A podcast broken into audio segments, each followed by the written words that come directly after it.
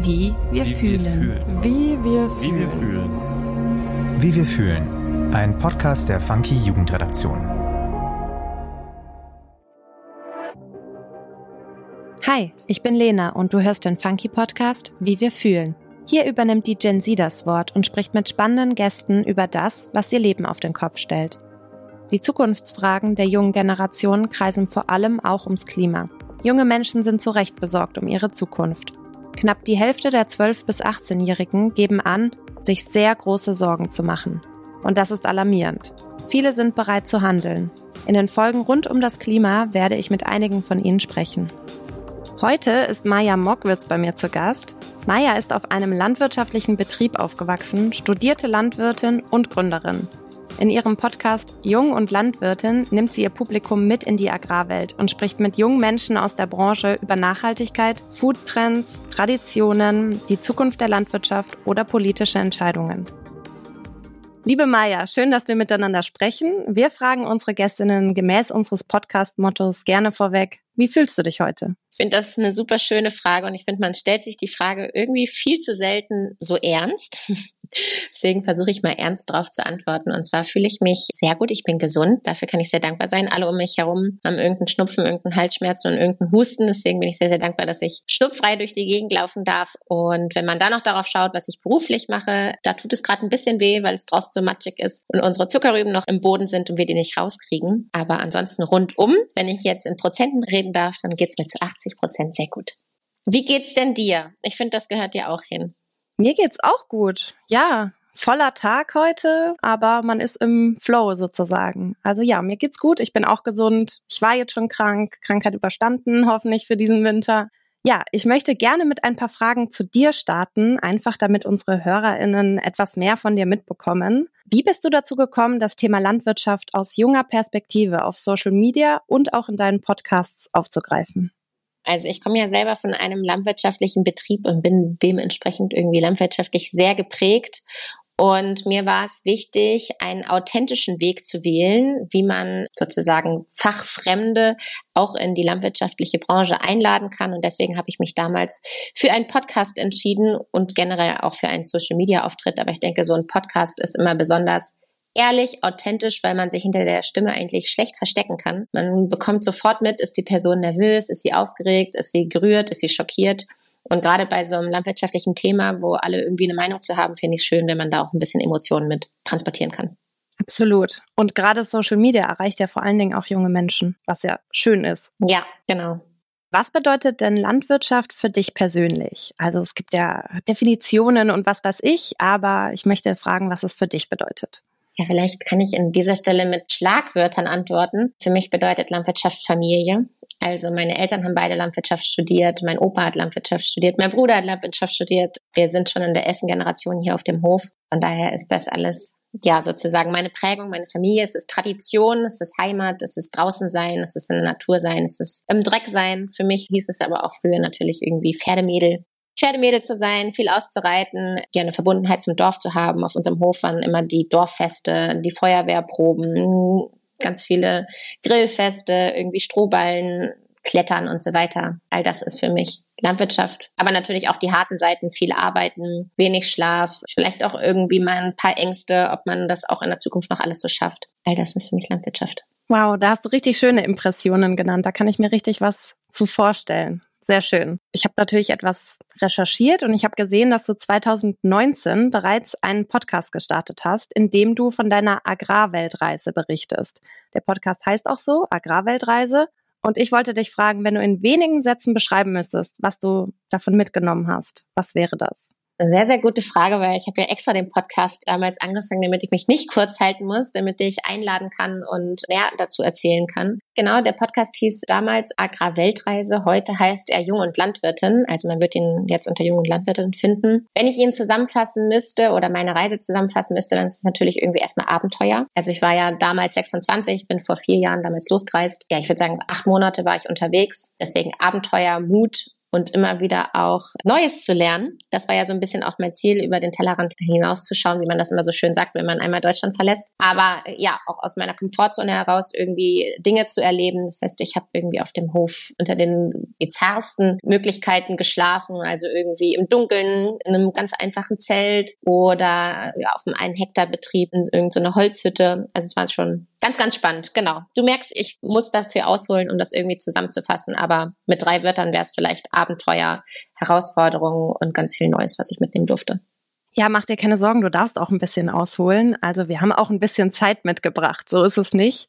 Hast du auch was aus landwirtschaftlicher Perspektive mitgenommen, sozusagen so eine Art Statement oder was, was du erfahren hast, was man natürlich vielleicht auch für deine Arbeit hier integrieren kann?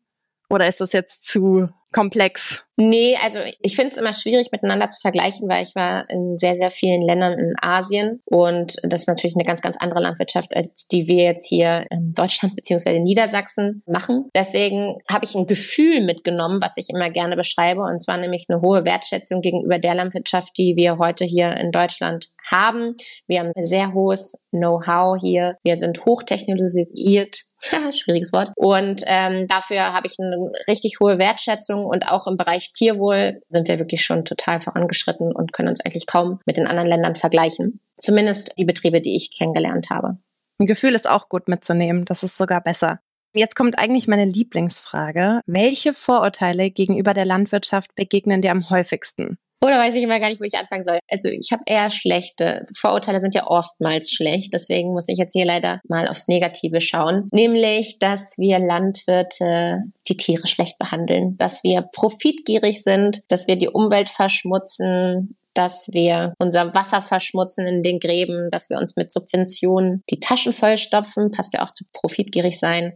Vielleicht noch, dass wir ein bisschen stinken, das aber schon eher ein bisschen weniger, aber dank, wenn man da vielleicht jetzt nochmal Bauer sucht Frau mit reinnimmt, dann denkt man auch noch, dass wir irgendwie so ein Muttersöhnchen sind, bei unserer Mama noch auf dem Schoß sitzen mit 40 und so leicht dümmlich irgendwie niemanden kennenlernen und so ganz abgeschottet von der Welt leben. Aber das ist, das ist alles gar nicht so. Freue ich mich auch immer mit den Vorurteilen aufzudecken. Ja, absolut. Ich habe mir schon gedacht, dass da viel bei rumkommen kann. Deswegen habe ich diese Frage gestellt. Ich würde jetzt am liebsten zurückfragen, ob irgendein Vorurteil da auch bei dir zutrifft, aber ich spare mir die Frage. Vielleicht äh, merke ich das ja so im Gespräch, ob du da auch so ein Vorurteil hattest. Also tatsächlich habe ich nicht so viel Berührungspunkte mit Landwirtschaft, aber dazu kommen wir ja auch gleich noch. Ich habe wenige Vorurteile, nur ich glaube einfach, dass sie Landwirte irgendwie gesellschaftlich manchmal noch einen viel zu unterschätzten Stellenwert haben im Vergleich zu vielleicht jetzt früher. Dabei sind wir systemrelevant. Absolut, absolut. Ich finde spannend, dass du sagst, du hast keine Berührungspunkte mit der Landwirtschaft, weil eigentlich ist es ja so, dass wir täglich dreimal essen und irgendwie dafür ja auch Lebensmittel einkaufen gehen müssen.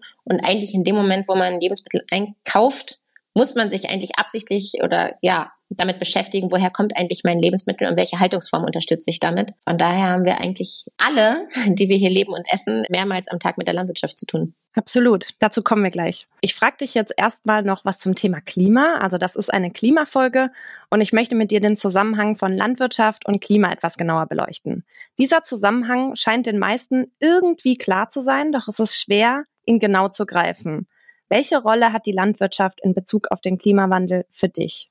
Also wir sind ja eine Branche, ich glaube, das denkt jede Branche von sich. Wir sind total betroffen vom Klimawandel, denn die Natur ist unsere Arbeitsgrundlage. Und wenn es irgendwelche Dürrezeiten da draußen gibt oder irgendwelche Wetterextreme, sind wir natürlich die Ersten, die es merken. Und zum Beispiel, wenn wir jetzt an unsere Ernte denken und es viel zu heiß ist, und unser Getreide nicht gedeihen kann, dann können wir auch am Ende nichts ernten und dann können wir auch nicht wirtschaftlich sein, dann können wir auch am Ende keine Landwirtschaft machen. Also von daher ist das Klima für uns zentral und auch eine grundsätzliche Sache, wie wir unsere Arbeit ausrichten.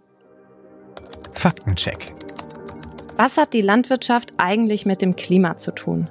Einerseits trägt die Landwirtschaft zu den Treibhausgasemissionen bei. Laut dem Umweltbundesamt lag der Anteil der Treibhausgasemissionen aus dem Landwirtschaftssektor 2022 bei etwas mehr als 7 Prozent. Dafür verantwortlich sind vor allem Methanemissionen aus der Tierhaltung und auch Lachgasemissionen aus landwirtschaftlich genutzten Böden als Folge der Stickstoffverdünnung tragen dazu bei. Andererseits spielen auch Transportwege, die Kühlung von Lebensmitteln und das Verbraucherverhalten in den Zusammenhang von Landwirtschaft und Klima mit rein. Eine Studie von 2023 der Universität Oxford hat erneut bestätigt, dass ein Mensch, der jeden Tag mehr als 100 Gramm Fleisch isst, täglich im Schnitt 10 Kilogramm Treibhausgase erzeugt. Das ist beinahe das Doppelte von dem, was Menschen mit geringem Fleischkonsum produzieren. Was hältst du von dieser ganzen Fleischreduzierungsdebatte? Ist der Fleischverzicht vielleicht auch weltweit, also im großen Stil, überhaupt realistisch? Also ich bin ja immer dafür, dass wir Menschen hoffentlich selber entscheiden können, was wir essen wollen und können. Also ich bin dagegen Verbote. Ich bin natürlich für Empfehlungen und ich finde, man kann schon eine Empfehlung aussprechen, dass man in der Balance den Fleischkonsum haben sollte, dass man auf jeden Fall darauf achten muss, dass man es nicht übertreibt und nicht dreimal am Tag Fleisch isst. Aber äh, ich finde, wir schießen immer so gerne auf unseren Fleischkonsum. Dabei trinken wir jeden Morgen Kaffee. Wo kommt der her? Wir essen gerne Bananen. Wir essen auch abends gerne auf dem Sofa irgendwie eine Schoki. Also wir können halt generell mal darauf schauen, ähm, was wir alles importieren und was wir vielleicht doch durch regionale Lebensmittel ersetzen könnten. Ja, dann vielleicht ein bisschen allgemeiner und auch noch zu deinem Thema mit drei Mahlzeiten am Tag, Berührungspunkte mit der Landwirtschaft. Also was hat die Art und Weise der Ernährung für eine Auswirkung auf das Klima? Also mal ganz allgemein. Genau, wie ich gerade eben schon meinte, also eigentlich die Art und Weise, wie wir uns ernähren, aber vor allem die Art und Weise, wie wir Lebensmittel einkaufen gehen, weil wir produzieren ja nicht mehr selber unsere Lebensmittel irgendwie im Eigenbedarf, ist jedes Mal ein kleiner Wahlschein für eine Haltungsform. Also es macht schon einen Unterschied, ob ich eine Kartoffel aus Deutschland kaufe oder aus Niederlanden. Und es macht schon einen Unterschied, ob ich meine Eier aus der Bodenhaltung außerhalb der EU kaufe oder aus Deutschland. Und ich finde, darauf kann man auf jeden Fall, und ich finde es auch nicht zu viel verlangt, darauf zu achten, hey, kaufe ich hier gerade deutsche Lebensmittel.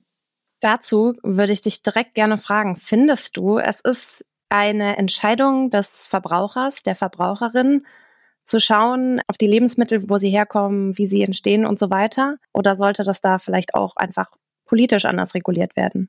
Also ich finde es auch immer nicht richtig, alles auf den Verbraucher abzuwälzen und zu sagen, ist alles eure Schuld, ihr müsst alles ändern. Aber der Verbraucher oder die Verbraucherin trägt natürlich einen Teil dazu bei. Und ich finde, man schafft es ja auch in anderen Momenten, sich genügend zu informieren, sei es jetzt beim Handyvertrag, dass man genau schaut, wen gibt es da eigentlich noch, welche Vorteile habe ich davon und welche Nachteile habe ich davon oder beim Handykauf oder was auch immer beschäftigt man sich ja auch länger damit. Es ist also ja schon möglich, dass man sich damit auseinandersetzt. Trotzdem finde ich, darf man nicht in die Irre führen. Also ich bin ja auch Verbraucherin und nicht nur Landwirtin. Ich gehe auch selber einkaufen und auch ich stehe vor Lebensmitteln und denke mir, oh, mit diesem Produkt habe ich ein gutes Gefühl, weil es irgendwie schön designt ist, ein gutes Marketing dahinter steckt und am Ende sehe ich, es kommt aus sämtlichen Ländern und ist alles zusammengewürfelt und die Inhaltsstoffe sind auch nicht toll. Ist es schon richtig, dass es Auflagen dafür gibt, dass man Verbraucher nicht in die Irre führen darf? Ja, aber im Prinzip, also wenn ich jetzt denke, wenn ich im Supermarkt stehe, ich gucke nicht auf jedes Produkt einzeln, dadurch, dass wir, wenn wir einkaufen, ja recht viele kaufen. Jetzt anders, als wenn wir shoppen gehen und, weiß ich nicht, ein T-Shirt kaufen. Da kann man so ein bisschen mehr drauf achten. Ich finde es manchmal total schwierig, weil es nicht einheitlich gestaltet ist. Dinge auch rauszufinden. Das sind Begriffe, die kennt man nicht. Entweder bin ich zu wenig informiert oder viele Menschen sind zu wenig informiert oder es müsste irgendwie doch ein bisschen einfacher gestaltet werden, meinst du nicht? Also ich finde, da wird ja auch schon ziemlich viel getan. Erstens gibt es ja die Haltungsstufen an dem man sich orientieren kann. Es gibt immer eine Herkunftskennzeichnungspflicht, also auch das muss man auf jeder Verpackung finden. Und es gibt eine Zutatenpflicht und ich finde, man kauft ja nicht jede Woche zig neue Dinge ein, sondern man hat ja so seinen Standardeinkauf, richtig? Also wenn man irgendwie so seinen gewohnten Kühlschrank hat, dann weiß man ja, keine Ahnung, äh, wie du dich ernährst, aber man hat so seine Produkte, die man auf jeden Fall immer da haben möchte. Und ich finde, dafür lohnt es sich schon einmal, sich damit auseinanderzusetzen. Und das erwarte ich auch eigentlich von jedem. Jetzt will ich noch ein bisschen zu dem Thema systemrelevant. Der Mensch ist weltweit abhängig von der Landwirtschaft. Und ich meine, früher war das mal der Primärsektor, also das, wo die meisten Menschen gearbeitet haben. Und sie bietet ja die absolute Grundlage für unsere Ernährungssicherheit. Das ist jetzt ein Thema, was vielleicht zum Ukraine-Krieg wieder ein bisschen größer geworden ist. Trotzdem scheint es in vielen Ländern so eine Art Abkopplung zu geben. Also die Menschen in den Städten haben eben wenig bis keine Berührungspunkte mehr zur Landwirtschaft und die Lebensmittelindustrie bestärkt ja dieses Phänomen. Und viele wissen gar nicht, ja, also welche Produktionsprozesse so dahinter stecken. Hättest du eine Idee oder was passieren müsste, damit man das ändert, sozusagen, also in der Schule, Besuche im Bauernhof oder einfach, dass man von klein auf vielleicht einfach mitkriegt, was das bedeutet, ein Produkt, das man isst? Ja, also da sagst du schon was ganz, ganz Wichtiges. Also natürlich finde ich es irgendwie schön, wenn es so Bauernhofpädagogik gibt. Kann man vielleicht auch begleitend zur Schule machen, dass man die Kinder da anmeldet und die irgendwie einmal die Woche auf dem Bauernhof miterleben dürfen, wie so ein Bauernhof funktioniert. Vielleicht kann man auch mal Butter schütteln oder die Tiere füttern und einfach so eine Verbundenheit wieder zum Hof bekommen. Aber das ist natürlich nicht im großen Stil möglich, denn die meisten von uns leben in der Stadt und dahin kriegen wir den Hof jetzt eher, eher schlecht. Es sei denn, wir bringen unseren Hof ins Handy, weil da hängen wir alle gerne ab. Ich will gar nicht die Bildschirmzeiten von den meisten da draußen wissen, aber ich weiß, dass sie sehr hoch ist. Und von daher finde ich Social Media schon einen sehr, sehr wichtigen Hebel, um Einblicke zu geben, um die Hoftore zu öffnen die Mitarbeiter vorzustellen, die Haltung vorzustellen, vielleicht auch die Verkaufsstandorte, wenn man noch ein Landwirt ist in der Direktvermarktung oder eine Landwirtin in der Direktvermarktung. Ich finde, das ist ein richtig, richtig guter Weg. Ansonsten natürlich, es bleibt immer noch das Hoffest. Also jeder größere Betrieb, aber auch die kleinen haben meistens einmal im Jahr ein Hoffest es gibt aber auch Messen. Hier gerade in Hannover war ja die Agritechnica und auch da finde ich, ist es auch als Nicht-Landwirt oder Landwirtin spannend, mal drüber zu spazieren und zu sehen, wie diese Branche boomt, auch in der Landtechnik, aber auch im Urban Farming, also Indoor Farming. Auch das war ein ganz, ganz neues Thema, was vielleicht für viele interessant ist. Und ich finde auch so Formate wie Radio. Ich zum Beispiel habe ja auch noch einen weiteren Podcast, der 63 Hektar heißt, den ich mit dem NDR zusammen mache. Und da laufen wir jeden zweiten Freitag und erzählen auch die üblichen Fragen, die vielleicht jeder oder decken die Fragen auf, die sich vielleicht viele Menschen stellen. Warum ist es irgendwie schöner, wenn man Landwirt sagt anstatt Bauer? Oder warum haben vielleicht Landwirte damit ein Problem, wenn man Hafermilch trinkt und nicht Kuhmilch? Was steht eigentlich dahinter? Warum baut jetzt nicht jeder irgendwie Soja an oder Hafer für die Hafermilch? Also so die Fragen, die sich vielleicht viele stellen, die kläre ich da in dem Radio. Ist also auch eine Möglichkeit, landwirtschaftliche Themen Fachfremden näher zu bringen. Absolut. Also Aufklärung über ganz verschiedene Kanäle, die irgendwie auch realitätsnah sind. Also Social Media finde ich total spannend. Ich folge selber Accounts. Zum Beispiel, wir hatten Forst erklärt mal hier im Podcast die erklären ganz viel über den Forst und die Wälder und das ist einfach versuchen, eben Menschen wieder den Wald nahe zu bringen, weil das ja auch so eine Form von Entfremdung gab, ja. Also deswegen solche Themen auf Social Media aufzubereiten, gerade so mit so einem kleiner aufklärerischen Note ist toll. Also funktioniert, glaube ich, auch wahnsinnig gut wie du schon sagst, es funktioniert. Also auch YouTube-Formate, die auch ein bisschen länger gehen, auch das funktioniert. Also es ist schön zu sehen, dass da so viel Interesse ist. Dann frage ich dich nochmal zu der Landwirtschaft im Alltag, also jetzt an einem Hof. Wie würden ideale politische Rahmenbedingungen, vielleicht jetzt hier in Deutschland, für die Landwirtschaft aussehen, die irgendwie klimafreundlich sind, gesund und wirtschaftlich? Alles unter einen Hut bringen kannst gerne weiter ausholen. ich grinse schon. Aber wenn es ein Problem in der Landwirtschaft gibt, dann sind es die zu vielen Rahmenbedingungen. Also unsere Branche ist schon so limitiert durch all die Auflagen, durch die Dokumentationspflicht und durch all diese Dinge sind wir eigentlich eher beschränkt, als dass es uns irgendwie voranbringt und innovativ bleiben. Von daher würde ich sagen, die Rahmenbedingungen, die wir jetzt haben, die können gerne bleiben. Ansonsten finde ich immer schwierig, mit Verboten zu arbeiten, sondern eher mit Anreizen und möchte eigentlich eher, dass der Erfindergeist in der Landwirtschaft mehr geweckt wird, anstatt uns immer nur mehr zu beschränken. Könntest du da ein Beispiel für so einen Anreiz nennen, also damit man sich darunter was konkret vorstellen kann, was du damit meinst? Genau, es gibt ja jetzt zum Beispiel das Vorhaben, dass wir unseren Pflanzenschutz auf 50 Prozent verringern sollen. Und das ist ja ein eindeutiges Verbot. Und ich würde eher sagen, hey, es gibt modernste Technik, wir unterstützen Finanzierungsmodelle, damit ihr die Technik verwenden könnt, die so haargenau Spritzmittel ausbringt oder Bildungsprogramme, wo man nochmal Alternativen zu Pflanzenschutzmittel kennenlernt oder Bodenbearbeitungsgeräte, weswegen man vielleicht auch weniger Pflanzenschutzmittel ausbringen kann. Also da gibt es ja ganz, ganz viele Möglichkeiten. Man muss nur irgendwie drankommen und weniger von oben irgendwie begrenzen, sondern vielmehr aufzeigen, hey, okay, wir haben irgendwie ein gemeinsames Ziel, wir wollen weniger Pflanzenschutzmittel ausbringen, das und das sind eure Möglichkeiten. Klingt gut, Stichwort Erfindergeist und Landwirtschaft zusammenzubringen. Jetzt nochmal auf unser junges Publikum hin. Also manchmal gibt es den Eindruck, junge Menschen würden sich weniger oder nicht für die Landwirtschaft interessieren. Wie siehst du das?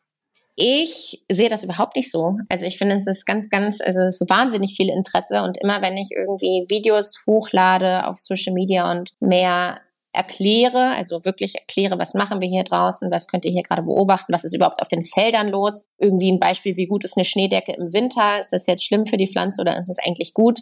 Dann bekomme ich ganz, ganz viel Rückmeldungen und Leute, die sich dafür bedanken, dass man das jetzt irgendwie besser versteht. Also ich empfinde da ein ganz, ganz großes Interesse. Man muss halt nur auch die Botschaften dafür haben. Also ja, nur ein Treckerposten reicht halt nicht, ne? Muss schon ein bisschen mehr dazu erklären. Ja, klingt schön. Jetzt kommen wir auch schon zu meiner letzten Frage. Warum ist gerade die junge Perspektive auf die Landwirtschaft so bedeutend bzw. fruchtbar? Wir hatten ja schon das Stichwort Aufklärung über verschiedene Kanäle. Aber ja, was bedeutet das noch für unsere Zukunft? Ich hoffe, dass ich die Frage richtig verstehe. Also meinst du die Frage so in die Richtung, ist es so schön, dass es Junglandwirte gibt und das sind jetzt so unsere Hoffnungsträger? Oder meinst du so, ist es gut, dass es Formate gibt, die junge Leute anspricht? Beides. Wenn du auf beides eine Antwort geben kannst. Also erst einmal finde ich es schön, dass den jungen Landwirten so viel Hoffnung entgegengetragen wird und so viel auch irgendwie Vertrauen. Ich glaube halt einfach, dass zum Beispiel meine Eltern aus einer ganz anderen Zeit kommen. Das klingt immer so, als wäre es ewig weit weg, aber es ist ja eigentlich die Nachkriegsgeneration. Also meine Eltern haben einen Hof übernommen, der noch Kriegsschäden hatte und bei denen ging es darum, werden wir alle satt? So, ne? Und ich darf mich jetzt heute damit beschäftigen, weil wir so produktiv und effizient geworden sind. Das haben ja meine Eltern oder die Generation meiner Eltern hinbekommen, dass ich mich jetzt mit der Frage beschäftigen darf, als junge Landwirtin, wie werden wir uns ernähren und auf welchem Wege. Also so ein bisschen der Feinschliff, das Feintuning. Und ich glaube, das eine geht nicht ohne das andere. Also wir sind jetzt erst in der Lage, über das Wie zu sprechen, weil wir alle so satt sind und auch alle schon Lebensmittel wegschmeißen, wie die Irren, ein Drittel. Und deswegen finde ich es schön, dass wir jetzt an dem Punkt angekommen sind. Deswegen ist die junge Perspektive wohl ähm, so positiv. Und dann, warum ich es gut finde, dass es so junge Formate gibt, einfach um die Leute abzuholen. Und ich merke auch in der Branche selber, dass viele Landwirtskinder sich das alles gar nicht mehr zutrauen, den Hof zu übernehmen oder auch einfach Ängste haben. Und ich finde es schön, wenn es Formate gibt, die motivieren. Und ich hoffe, dass ich eine Motivation bin. Maya schafft es durch ihre Präsenz auf Social Media aber auch durch ihren Podcast einen authentischen Weg herzustellen, um Fachfremde in das Thema Landwirtschaft mit all seinen Facetten einzuladen. So kann sie nicht nur mit überholten Vorurteilen gegenüber der Landwirtschaft aufräumen, sondern kann wertvolles Wissen und spannende Einblicke in das Thema Landwirtschaft vermitteln und Menschen abholen, die auf den ersten Blick wenig Berührungspunkte mit diesem Thema haben. Und auch wenn es für viele manchmal anders scheint, wir alle nehmen täglich Mahlzeiten zu uns und deshalb geht uns die Landwirtschaft alle etwas an. Die Art und Weise, wie wir Lebensmittel einkaufen, ist jedes Mal ein kleiner Wahlschein für eine Haltungsform oder eine Produktionsform. Dort gibt es große Unterschiede und wir können so mitbestimmen. Um mehr Berührungspunkte zu schaffen, plädiert Maya außerdem für Bauernhofspädagogik, sofern möglich, aber betont, dass Social Media ein gutes Werkzeug dafür ist, den Hof ins Handy zu bringen. So kann niederschwellig Wissen vermittelt werden und unterschiedliche Aspekte der Landwirtschaft auch für Menschen in der Stadt vorgestellt werden. Eine weitere Hoffnung bringen auch junge Landwirtinnen mit. Sie bieten der Landwirtschaft eine Perspektive, Erfindergeist und Landwirtschaft zusammenzudenken, innovativ zu bleiben. Das kann die Landwirtschaft weiterbringen. Vielen Dank, liebe Maja, und euch da draußen. Vielen Dank fürs Zuhören. Wie wir fühlen ein Podcast der Funky Jugendredaktion. Produktion und Redaktion Lena Enders und Nina Sabo. Schnitt und Sound Markus Klose und Max Wiegand.